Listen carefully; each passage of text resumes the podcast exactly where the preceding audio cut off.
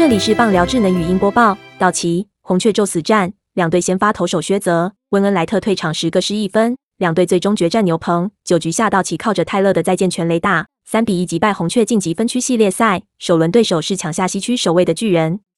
薛泽这场比赛投了四点一局，飙了四 K，仅挨三安，唯一失分是一局上的爆头。温恩莱特投了五点一局，飙五 K，挨四安，失分是挨了透纳的阳春炮。